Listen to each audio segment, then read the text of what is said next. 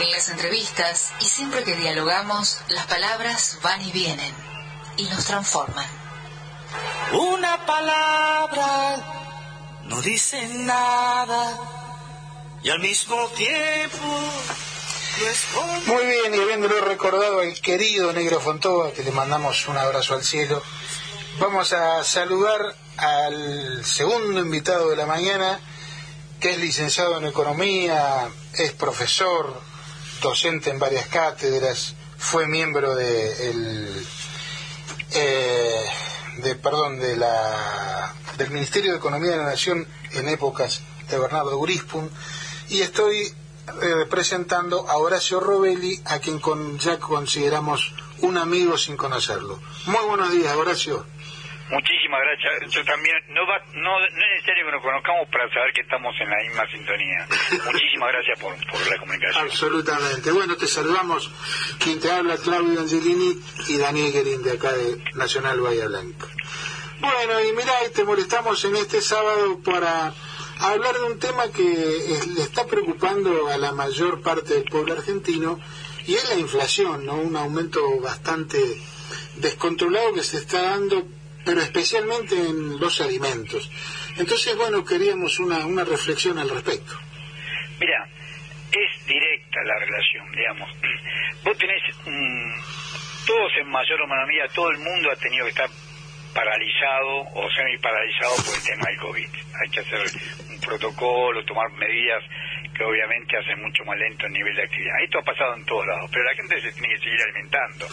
Y según las estadísticas somos más de 7.200 millones de personas. Entonces, ¿cómo hacer para alimentar 7.200 millones de personas cuando vos tenés problemas para producirlo? Eso ha hecho que los alimentos crecieran mucho su precio. Los alimentos crecieron mucho sus precios en dólares y en los mercados internacionales. Yo, yo le dijera a los oyentes en el mercado de Chicago, en diciembre de 2019, se cotizaba la tonelada de soja 195 dólares y su precio el viernes pasado cerró a 532,2 dólares, 532, el, 2 dólares fue ayer, o sea, el 23 de, abril, cerró a 532,2 dólares, creció un 173% de aumento en dólares. En mayor o menor medida pasó lo mismo con el maíz, con el sorgo, con el girasol, con el trigo, con todos los alimentos, con la carne, con todo pasaron, tal vez en menor medida que esa magnitud estrendosa que es el caso de la soja.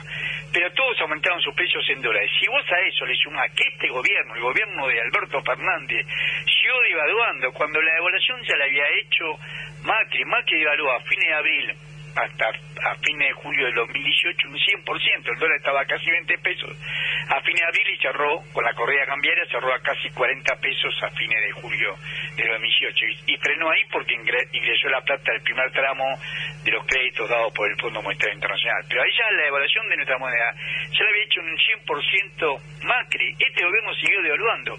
Cuando asumió Alberto Fernández el 10 de diciembre del 2019, el dólar oficial tipo vendedor del Banco Nacional Argentina estaba a 59 pesos con 60. Ayer ese mismo dólar cerró a 98 pesos con 76. De 59 pesos con 60, que estaba el 10 de diciembre del 2019, a 98 pesos con 76 al 23 de abril del 2021. Una devaluación del 66%.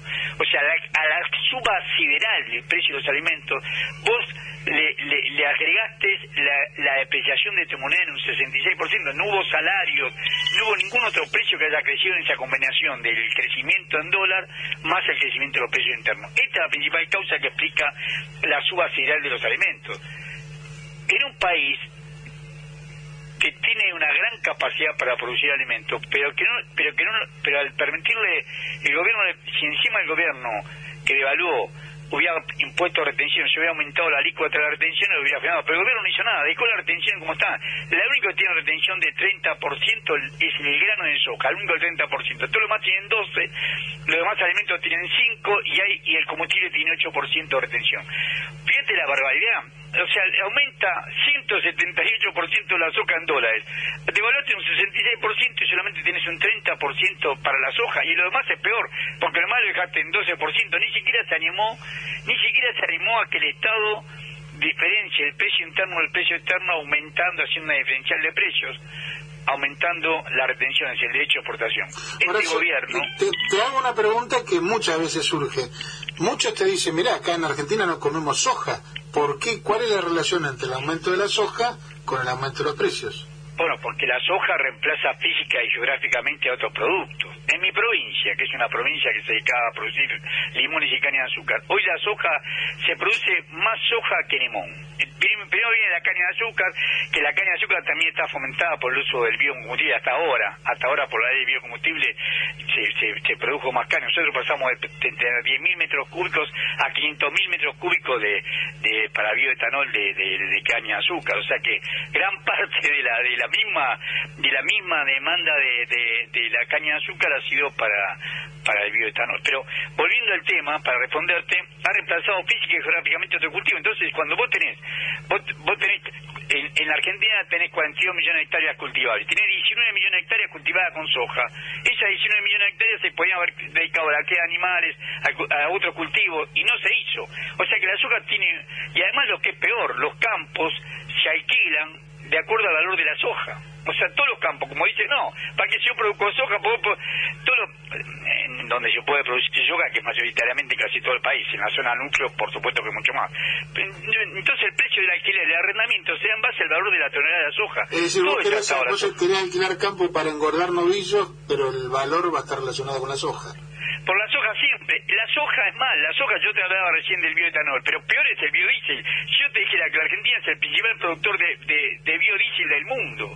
Renova, la fábrica que tiene Renova en esa sociedad que tenía Vicentín con, con, con Glencore. Y también AGD, AGD tiene con Boom, que también son los principales productores de, de, biodiesel del mundo. O sea, la, o sea tenemos una, un, grado de, de configuración y de formación de lo que producimos, que en vez de, priorizar el alimento de la población, ¿qué nos sirve a nosotros saber, querido Claudio? ¿Qué nos sirve a nosotros saber que el año pasado se exportaron una cordillera de los Andes de maíz en grano? 39 millones de toneladas, 39 millones de toneladas de maíz en grano.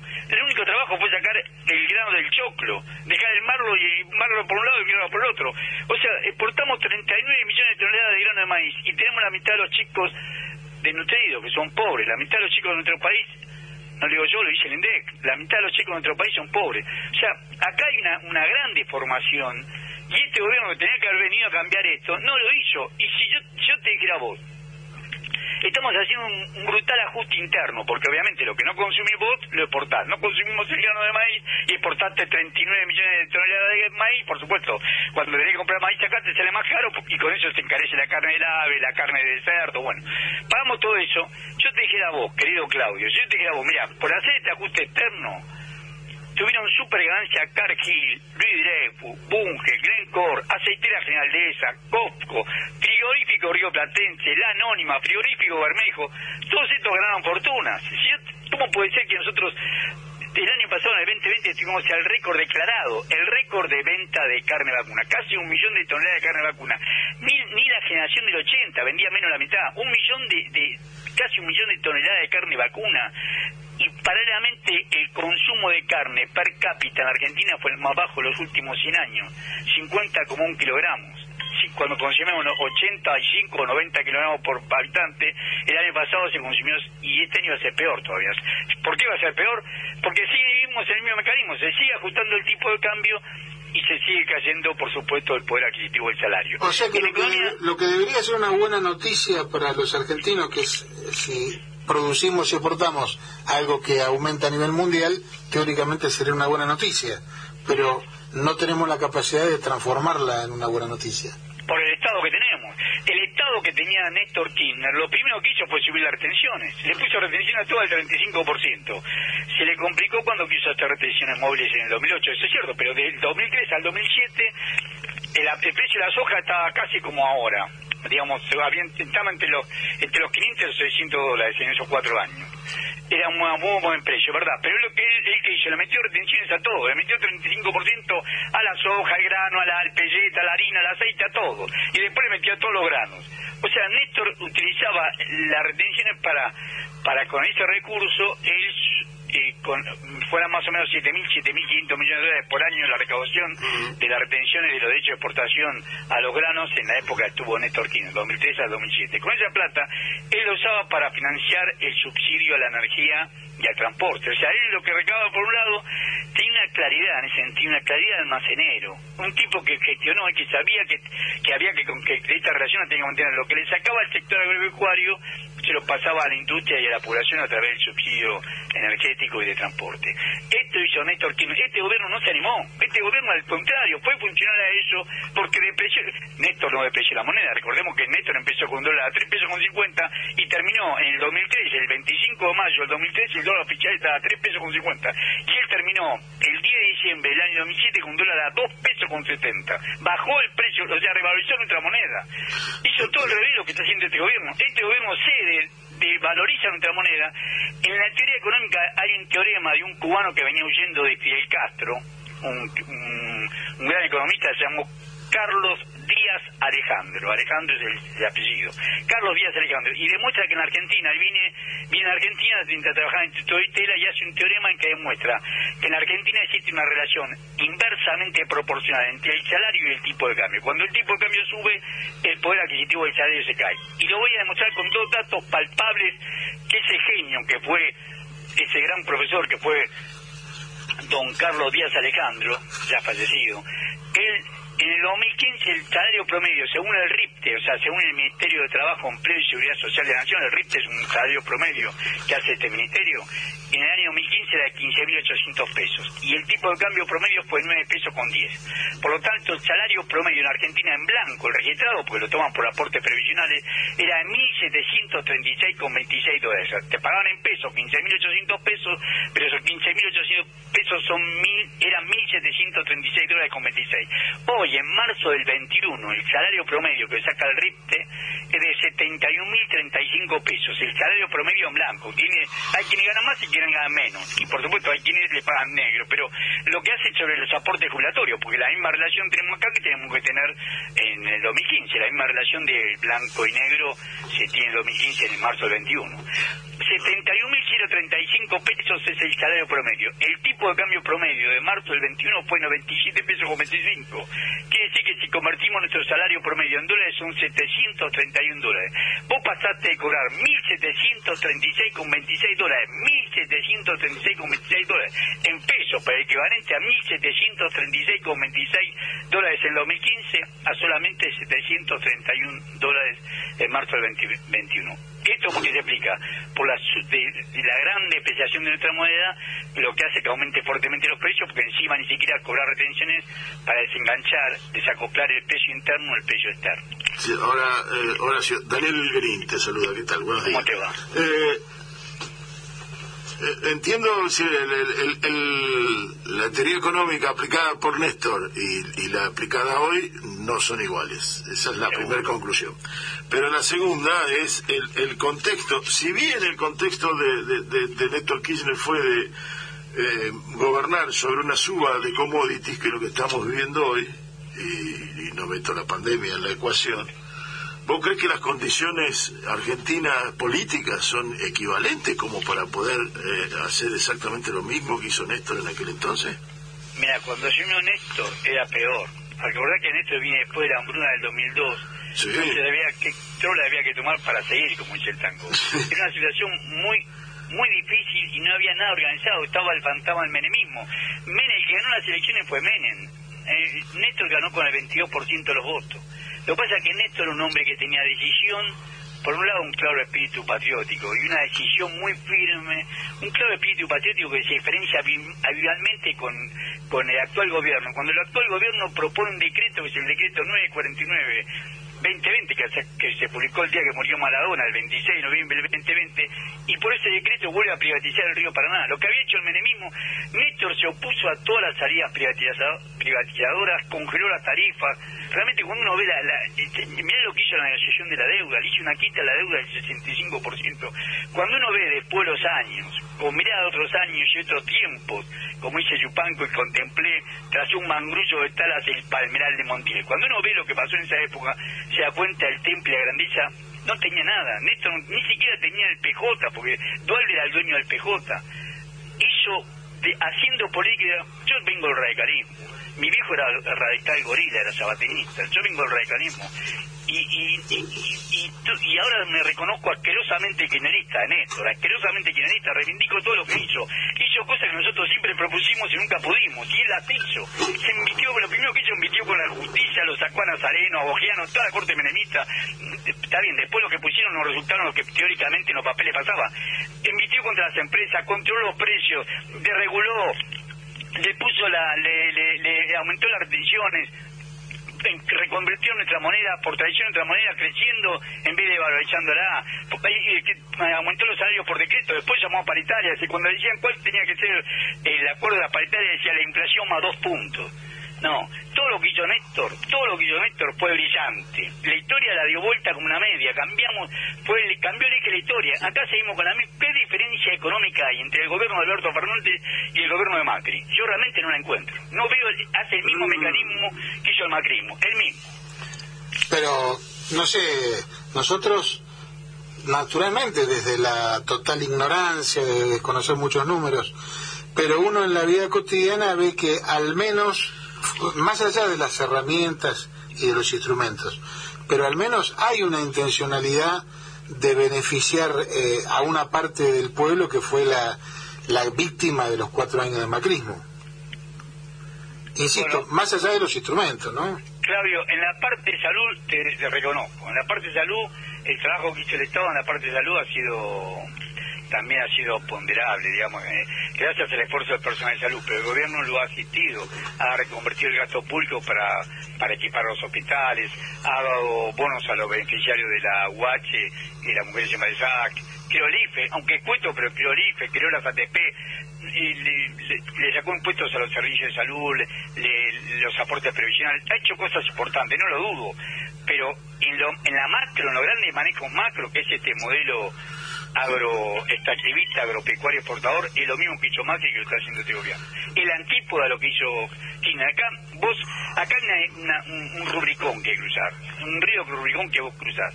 El río rubricón que vos cruzás es, si vos te defender los intereses del pueblo, tenés que aumentar los salarios, aumentar el mercado interno y aumentar la producción nacional. Y si vos estás con el modelo extractivista, agropecuario exportador, hace lo que hace este tipo, de favorecer todas las condiciones, no le meter retenciones, despreciar tu moneda, favorecer el ajuste interno para poder tener mayor saldo exportable a costa de, del menor consumo de la población. Todo lo que hace este gobierno es funcional en el plano de salud hizo bien, pero en lo demás, en la parte económica, funcional al poder económico de la Argentina, que está dado por las empresas extractivistas y por los grandes acopiadores y comercializadores de granos y de carne. Hay una gran diferencia en, el planteo que, que, acá me parece que no lo estás planteando, y es eh, la deuda que Néstor Kirchner renegocia con la quita del 70%, por, del 70% no es con el Fondo Monetario eh, y acá lo que estamos es con una deuda con el Fondo Monetario,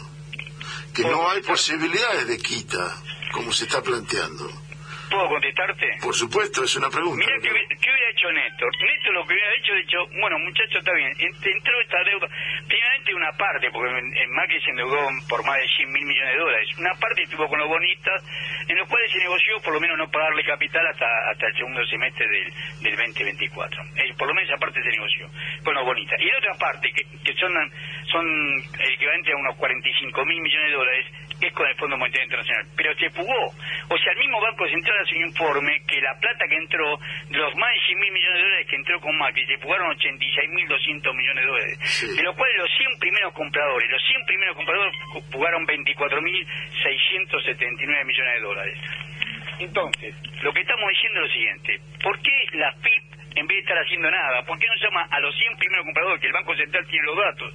Nosotros lo tenemos porque Horacio Barbisky, en una nota que se llama Los 100 de Macri, y publicó, y por supuesto no fue desmentido ni por el Banco Central ni por las empresas, publicó quiénes eran los primeros 100. Por ejemplo, estaba Telefónica Argentina, cuyo uno de los dueños es casualmente Larry BlackRock, que es uno de los acreedores privados, el principal acreedor privado nuestro. Telefónica Argentina compró 1.200 millones de dólares el, grupo Pampa Energía de Marcelo Milding, de Joseph Lewis y de Macri, compró 903 millones de dólares, según dice los 100 primeros Macri. ¿Por qué no se llaman esas empresas? Le decir, también estuvieron el HSBC, estuvo el grupo Ilsa de, Eduardo Elte, estuvieron todos, todo. El Banco Alicia, el Banco Río, el Banco Santander Río, todos compraron dólares y fueron entre los 100 primeros. ¿Por qué no se les llama decir, señores, ustedes no declararon impuesto a la ganancia por esto? Te voy a decir un ejemplo concreto de mi provincia. Hay un tipo que se llama Emilio Luque, que el abuelo había creado la casa Luque, que te vendían de todo. No eran shopping, pero te vendía de ropa, una especie de tienda gallego para mi provincia, para Tucumán, que no es lo mismo que Mar del Plata. Pero esa casa andaba bien. Como viene una competencia muy fuerte que hace el nieto, vende, toma, vende, le, paga a los trabajadores tan miserables que va a un acuerdo con los trabajadores y le paga lo que le correspondía, un 60% de lo que le corresponde y se lo pagó en 13 cuotas no ajustadas. 13 cuotas no ajustadas. Eran 2.700 trabajadores que tenía, los echó a todos. Y resulta que él quiebra y le debe a la FIP 200 millones de pesos en ese momento, 200 millones de pesos después de dos años, y la lista de los 100 primeros de Macri aparece él comprando 18 millones de dólares. Emilio Luque. ¿Por qué no se lo llama Emilio Luque y decir, muchacho, ¿cómo puede ser? Me debe 200 millones de pesos a mí y aparece comprando 18 millones de dólares, porque si lo puso Berbisky seguro que el Banco Central sacó esa información desde el Central, no es que lo inventó, nadie lo admitió. O sea, no se, no se toman medidas patrióticas que significa poner... Eh, solamente son capaces de hacer la gente que tiene toma un territorio en, en que es acá en Gran Buenos y no y no y no operan con estos tipos que delinquieron jugando dólares cuando declaran un, ingreso mucho menor de lo que tienen, porque impuestos a la ganancia nos pagaron en proporción a la plata que compraron. Ni Telefónica, ni Pampa Energía, ni ninguno de ellos. Ahora, Horacio, ¿existe algún otro mecanismo que permita desacoplar los precios externos eh, con, con los internos? Es decir, fuera de lo que es el gravamen de exportación, ¿existe otro mecanismo que nos permita eh, que el aumento de los precios internacionales no se configure en un drama hacia adentro? Los tres clásicos son fortalecer tu moneda, la derecha de exportación y poner cupo de exportación. O sea, priorizar el mercado interno, que también hizo Néstor. Acordate que Néstor le puso a la carne vacuna cupo de exportación. ¿Cómo puede ser que ahora los, orientales, China, Japón, Corea del Sur, eh, Filipinas, Tailandia, compran renta, no, sé si la han estado, pero no compran la red entera y está perjudicando a tu consumo interno. Bueno, de, hecho, de hecho ahora ya se sacó la disposición que a partir del primero de enero del año que viene ya no se va a poder comercializar res, entera. Bueno, hay que hacer, yo eso no lo sabía, por ejemplo, está diciendo vos a partir del primero de enero del año que viene. Exacto. Pero falta todo un año. ¿Y este año qué hacemos? Sí, sí, sí, naturalmente. por eso yo, yo, yo por qué te pregunto si existe otro mecanismo para desacoplar, porque...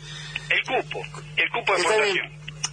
¿Por qué te lo pregunto? Porque yo recuerdo en la primera presidencia de Cristina, recién se había hecho cargo, este tiene el fragote del 2008. ¿Por qué? Por querer tocar las retenciones. Entonces digo, ¿hasta qué punto políticamente eh, tocar retenciones es factible? Porque uno naturalmente no puede dejar de ponderar cuando hace números la realidad que después implica las medidas. Claudio, yo no niego que el enemigo es poderoso, no estoy negando eso, pero mucho más grande es cuando vos lo ves de rodillas. Si vos no tomás medidas, ponerle disciplina a los empresarios, no tenés forma que este país vaya para... ¿Cómo podés permitir que, un jubilado cobre 22 mil pesos, que es lo que, cobran, la gran mayoría de los jubilados cobran 22 mil pesos, que es la mínima, el 60% de los jubilados cobran la mínima o cerca de la mínima, y a su vez le da ganancia como le estuviste dando a los grandes acopiadores y comercializadores de granos y de carne. O sea, no hay un principio de justicia. Yo vengo al radicalismo. El día lo van a ver los militares, los militares que tenían el, venía de, el conflicto azul y colorado. Es más, Silvia asume porque el radicalismo había apoyado a los colorados y como ganaron los azules, Ungañá le dijo en la cara a Balbín que iban a llamar elecciones, pero que él no podía ser presidente porque él había apoyado abiertamente a los colorados. Bueno, este, en, ese marco los militares le van a pedir aumento de sueldo. Y le dicen, miren, yo tengo primero que dar aumento de sueldo a los maestros, a los enfermeros, al personal de salud ellos también tienen necesidad y cobran menos que ustedes. O sea, con ese mismo coraje que tuvo el doctor Arturo Ilia, tiene que gobernar. Si no, ahí Cristina tiene razón. Si no, que se quede en su casa. Para hacerla cómoda, para hacer funcionar ese poder económico, que se quede en su casa. Acá no es cuestión de administrar, acá es cuestión de gobernar. Y gobernar significa hacer justicia, lo dice la Constitución Nacional. La Constitución Nacional dice en su artículo 16 que el principio de equidad en el esfuerzo. O sea, ellos tienen más plata, tienen que poner... ¿Por qué tenemos que hacer ajuste en base al hambre de la población? En base a que la población no consume para que ellos ganen fortuna como han ganado. Bueno, acá yo no digo que no va a ser conflicto. Hay que hablar de la sociedad. Alberto Fernández tiene terror del pueblo argentino. Jamás convoca al pueblo argentino. Sí, bueno, como Perón entró a caer en desgracia. Recién escuchaba que ustedes ponen a marchista.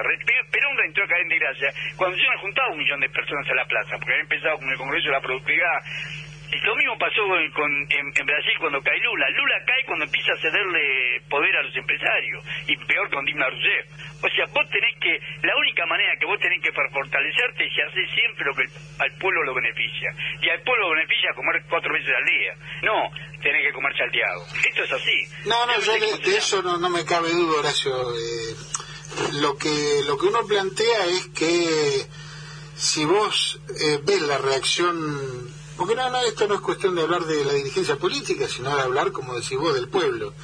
Pero si ves la reacción popular frente a determinadas cuestiones, que parecería ser que la mitad de la población es empresaria, y no es así. Porque no se le dice nada. No se, vos, el, tipo sale a trabajar, sale a trabajar y piensa él en su familia, cómo de comer a sus hijos.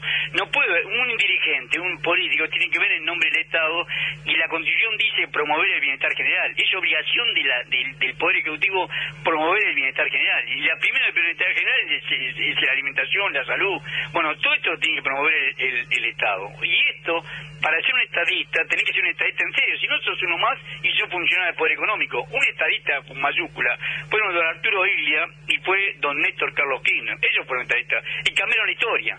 Por supuesto, eh, esto no va a ser agradecido por, por la historia oficial que van a escribir siempre lo, lo, de siempre, que para eso tienen dinero y medio para, para mentir lo que pasó. Pero todo el pueblo argentino sabe que vivía mucho mejor, que comíamos asado, que podías irte de vacaciones, que podías cambiar el auto, que podías comprarte un departamento. Todo esto se pudo hacer gracias a, ese, a esa presidencia de Kirchner. Bueno, vos tenés que restablecer lo mismo. Hoy la gente no puede comprar el auto, no puede pintar el departamento, no puede hacer, porque no tiene un peso partido por la mitad. Y sin embargo vos ves que el Banco Central le paga más de 90 mil millones de pesos por mes a 10 bancos, a 10 bancos, porque son 10 bancos. Vos trabajás en el sistema bancario y sabés que no te miento, que son 10 bancos privados los que colocan el DELIC básicamente más del 80% de, ese, de esos casi 2 billones de, de letras de liquidez. Que yo reconozco, es, es una bomba que encontraron activada con el, eventualmente con el tema de las LELIC, es una bomba que encontraron activada y que es muy difícil quitar esa espoleta sin que algo explote, ¿no? Pero la triplicó. O sea, vos, vos tenías, eran 700, el total de, de, de, LIC eran un poco más de 700 mil millones de pesos. Está bien que hubo inflación, pero él la triplicó, la llevó a casi 2 billones. Triplicó la, la, la, LIC. O sea, me ha quedado de locura este gobierno. O sea, este gobierno, este gobierno económicamente, independientemente de que lo que hizo de salud, es verdad, el programa de salud, lo que se ha hecho, reconversión del gasto público, todo eso tal es cierto. No estoy negando esa fase.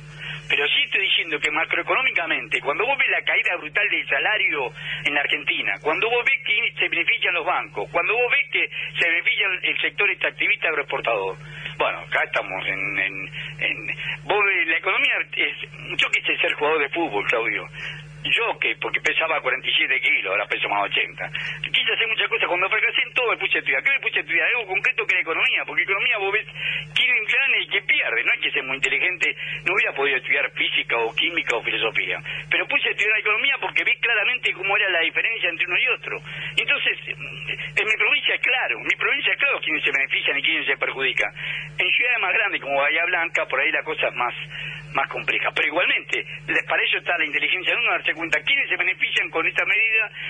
Si yo te dijera que detrás del decreto 949 está la bolsa de cereales de Bahía Blanca, los principales ideólogos del decreto 949 son los de la bolsa de cereales de Bahía Blanca, pues que tienen que Bahía Blanca con el Paraná. Bueno, sin embargo te digo que es así. ¿Por qué? Porque si te responden las mismas empresas que son Libre, Fucargi, Glencore, Aceitera General de esa, la Asociación de Cooperativistas Argentinos, que cooperativistas no tiene nada lo mismo de siempre, COFCO, la China, lo mismo de siempre. Si yo te dijera que, el Banco Central ha sido funcional al Banco Santander Río, al Banco Vicaya, al, al Banco Credicop, al Banco, al Banco Patagonia, que es el Banco Brasil, porque el 80% de oportunidad con Brasil, al Citi, al Paraná Paribas, al, al HCBC, al ICBC, los chinos vos sabés que no te estoy mintiendo, porque decís, vos los balances de ellos y ves lo que le paga el Banco Central por no prestar.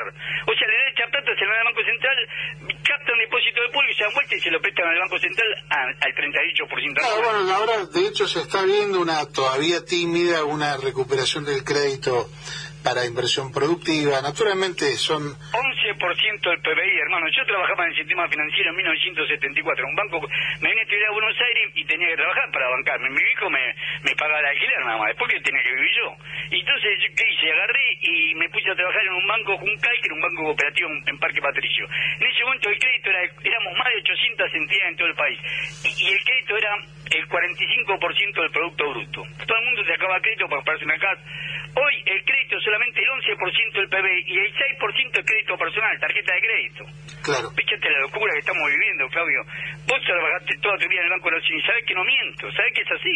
45% era en 1974 el crédito sobre el PBI y hoy es el 11% del PBI y la mitad de crédito personal. Sí, lo cual demuestra que bueno el problema argentino de la concentración y del sistema financiero es un problema de largo aliento y sobre el cual, bueno, en, algún momento, más temprano que tarde, va a haber que actuar, ¿no es cierto? Esto es así. Independientemente de que uno juzgue, ya digo, yo creo que siempre hay que juzgar la intencionalidad, la voluntad de las políticas, por un lado y por el otro, lo acertado no que a juicio de uno estén los instrumentos. Eh, digamos, no puedo dejar de mirar el enemigo, ¿me explico?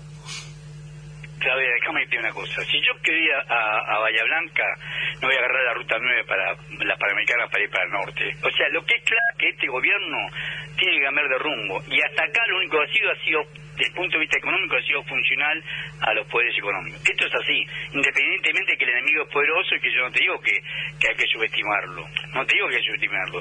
Pero sí te digo que vos tampoco podés subestimar que la población la está pasando mal. Que alguna vez esto va a estallar y mal. Después está ya la población, se pone ultraviolenta cuando vos le violentaste al tipo saber que no puede llevarle comida a sus hijos. O sea, acá estamos jugando con fuego. Bueno, y en beneficio de una minoría, una minoría que no llega a ser el 2% de la población con toda su fuerza. Hay tarados que le siguen y que los votan, pero que los que se benefician de verdad no llegan a ser el 2% de la población de toda la Argentina. Y somos 45 millones y medio de habitantes. Justamente, gracias a tal punto es que tenemos esa conciencia de este llamado de esta entrevista, es porque estamos conscientes de que el problema interno es, serio. Eh, ya digo, por ahí la diferencia es en que uno tiene la convicción de que estén errados o no estén errados, el gobierno tiene una, una buena intención de mejorar esto, ¿no? Yo no la veo. Honestamente no la veo, Claudia. En la parte económica han sido funcionales al poder económico. Lo ha sido en el Banco Central, lo ha sido en el Ministerio de Producción con culpa, culpa diciendo la ley de minería, que es una ley del menemismo, que vengan a extraer minería de acá, que lo ha sido en, pagar la deuda, en tratar de hacer el ajuste fiscal para pagar la deuda, lo ha sido en toda la parte económica, lo ha sido en el decreto 949 del, del volver a y, y, lamentablemente el hecho de la pandemia nos ha, nos ha impedido la posibilidad de, de ponerlo a debate, ¿no? Les ha permitido también avanzar a ellos. O sea, el enemigo avanza igual, utiliza su fuerza. La pandemia ha hecho este país más regresivo todavía. No, no, claro, naturalmente. La caída del salario lo demuestra. Este dato que yo te doy, que te doy yo no lo hice yo, lo hace el Ministerio de Trabajo. Lo hace el Ministerio de Trabajo, Empleo y Seguridad Social de la Nación. Vos pasaste de cobrar 1.736,26 dólares en promedio en el 2015 a 731 dólares en marzo del 21. Acá estamos en grave problema. Totalmente. Bueno, Horacio, espero que la próxima entrevista ponerle a fin de año, me digas, bueno, alguna cuestión mejoró, esto está cambiando. Yo no me puedo dejar tanto tiempo sin participar de Bahía ¿Sabes qué vamos, ¿sabes qué vamos a... Fui una sola vez por, para ver la estatua de, de, de, ese gran de ese gran de ese gran músico tuvieron y ese gran compositor que fue don Carlos Di Charlie. o sea, no me puedo escucho Bahía Blanca y la veo, aunque nunca la, la vi sola vez y la plaza tuve un día. Bueno, y, yo te recuerdo que para después de la pandemia tenés comprometido un asado con vino tinto acá, así que... Muchísimas gracias. Ahora te agradecemos infinitamente y te mandamos un abrazo muy grande. Gracias. Gracias, Horacio. Hasta la próxima.